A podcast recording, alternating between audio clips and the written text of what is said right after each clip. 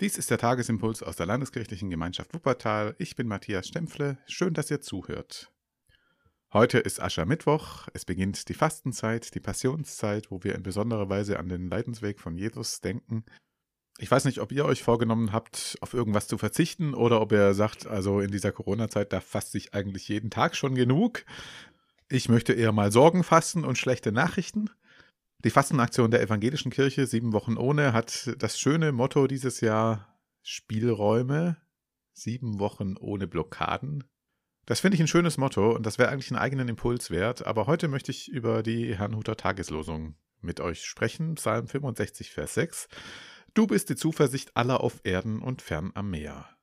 Klingt ja erstmal nach einem harmlosen, schönen Satz, wo man sagt, wie schön und meine Zuversicht bist du auch.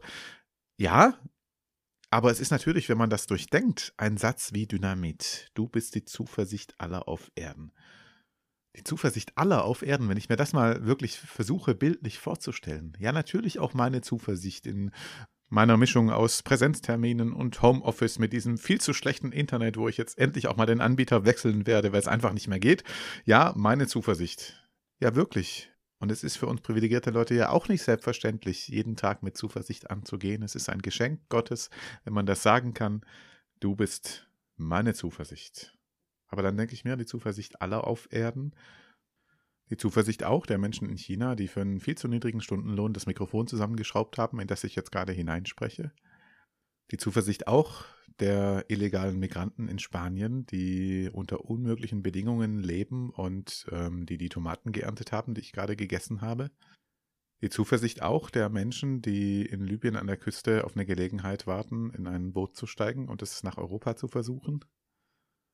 Die Zuversicht auch der Menschen, die in nordkoreanischen Gefängnissen sitzen, wegen ihres Glaubens oder wegen ihrer politischen Überzeugungen. Du Gott bist die Zuversicht aller auf Erden und da ist überhaupt nicht die Rede davon, was die glauben oder welche politischen Überzeugungen sie haben. Für alle bist du die Zuversicht. In welchen Herausforderungen und Nöten sie auch immer leben. Und für manche bin ich mit meiner Lebensweise Teil des Problems und manchmal auch so, dass ich es gar nicht ändern kann oder zumindest denke, ich könnte es nicht ändern. Was muss das für ein Gott sein, der die verschiedenen Anliegen und die verschiedenen Bedürfnisse zusammenkriegt und die verschiedenen Geschichten, in denen wir uns auch miteinander verkannten und die wir nicht sortiert kriegen der keinen übersieht, der keinen für weniger wert hält oder für weniger wichtig, der keinen bevorzugt, keinen Menschen und keine Gruppe, sondern von dem man wirklich sagen kann, zu Recht sagen kann, du bist die Zuversicht aller auf Erden und fern am Meer.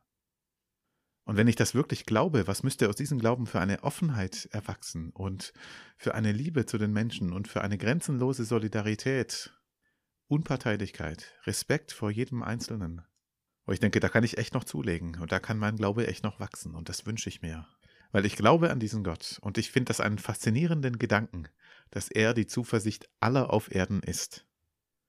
Und dazu aus dem Neuen Testament, genauso herausfordernd, der Lehrtext 1. Johannes 2, Vers 2. Jesus Christus ist die Versöhnung für unsere Sünden.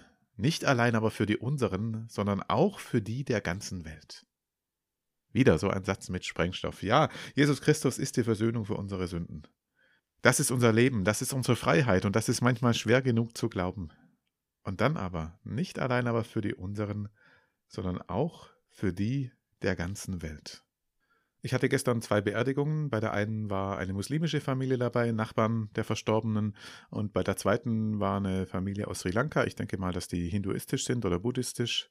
Und in der Liturgie, die ich äh, benutze, kommt ein Gebet vor, wo es dann heißt, in Jesus Christus sind unsere Sünden vergeben, ist unser Streit versöhnt.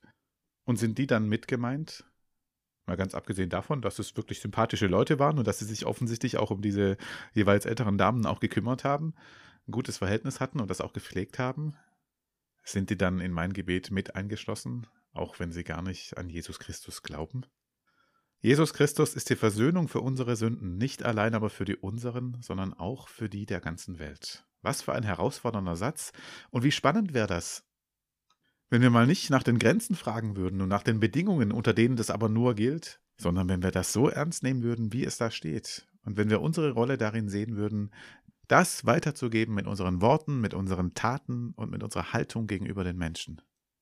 Nicht die Grenzen, nicht die Einschränkungen, nicht das Stammesdenken, sondern die unendliche Weite der Liebe Gottes. Du bist die Zuversicht aller auf Erden und fern am Meer. Herzliche Einladung zum Gemeindegespräch heute um 19.30 Uhr unter den üblichen Zugangsdaten. Ich freue mich, wenn wir uns sehen und ich wünsche euch bis dahin einen guten Tag. Und der Friede Gottes, der höher ist als alle Vernunft, bewahre unsere Herzen und Sinne in Christus Jesus. Amen.